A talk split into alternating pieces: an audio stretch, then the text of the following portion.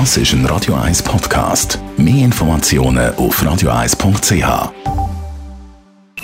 Die Morgenkolumne auf Radio 1 präsentiert vom Grand Casino Baden. Grand Casino Baden. Baden im Glück. Guten Morgen, Markus. Guten Morgen, Marc. Also ein paar Gedanken von dir passend zum Montag. genau. Sind wir fauler als früher? Gefährdet wir unseren Wohlstand? Auffällig oft scheint mir das in letzter Zeit diskutiert zu werden. Ja, vielleicht hat es mit den Ferien zu tun, wo wir jetzt alle hinter uns haben, oder die meisten vermutlich. Zumindest bei einem Blick auf Daten gibt es bisher wenig Grund zur Sorge. Als ein Grund für die Befürchtungen wird manchmal Teilzeitarbeit genannt. Die Teilzeitquote hat nur leicht zugenommen. 34,4 Prozent von allen Beschäftigten haben im Jahr 2012 noch Teilzeit geschafft. 2022, zehn Jahre später, sind es 37 Prozent gewesen. Die Hauptzunahme zeigt sich bei den Männern. Ihr Teilzeitanteil ist von knapp 14 Prozent auf 18,7 Prozent bis 2022 im Jahresmittel angestiegen. Bei den Frauen dagegen ist es seit 2012 mehr oder weniger konstant bei höheren 58 Prozent geblieben. Vor allem bei den Frauen ist der Teilzeitanteil hoch, weil sie noch immer die Hauptlast von der Familienarbeit tragen.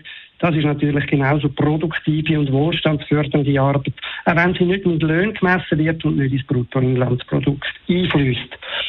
Dazu kommt, dass durch den leichten Anstieg von der Teilzeitarbeit insgesamt nicht weniger geschaffen wird, wie die Daten ebenfalls zeigen. Die Erwerbsquote von der Schweiz ist höher als im übrigen Europa. Und wie Staats- und Leistungsfähigkeit?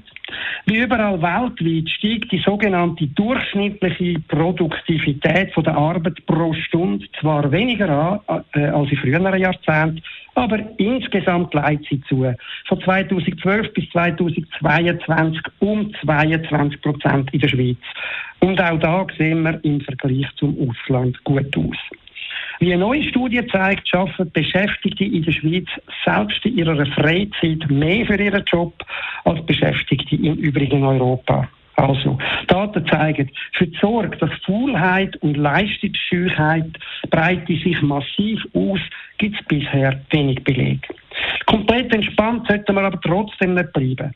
Zum einen zeigen alle Daten Durchschnittswert. Wie bei allen Durchschnitten können einige sehr starke Bereiche Schwächen in anderen verdecken.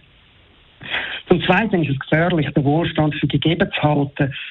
Denn dann denken wir mehr an die Verteilung von Wohlstand als an die Bedingungen, damit er entsteht.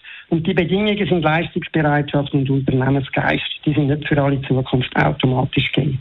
Das zu unterschätzen wäre umso dramatischer, als wir für die Zukunft mehr noch als heute auf eine steigende Produktivität und Erwerbsbeteiligung angewiesen sind. Denn angesichts von der demografischen Überalterung von unserer Gesellschaft wird der Anteil der Arbeitsfähigen ohnehin sinken. Die Morgenkolumne von Markus Diemeyer, Chefredakteur von der Handelszeitung, die gibt es zum Nachlass auf radio1.ch. Die Morgenkolumne auf Radio 1.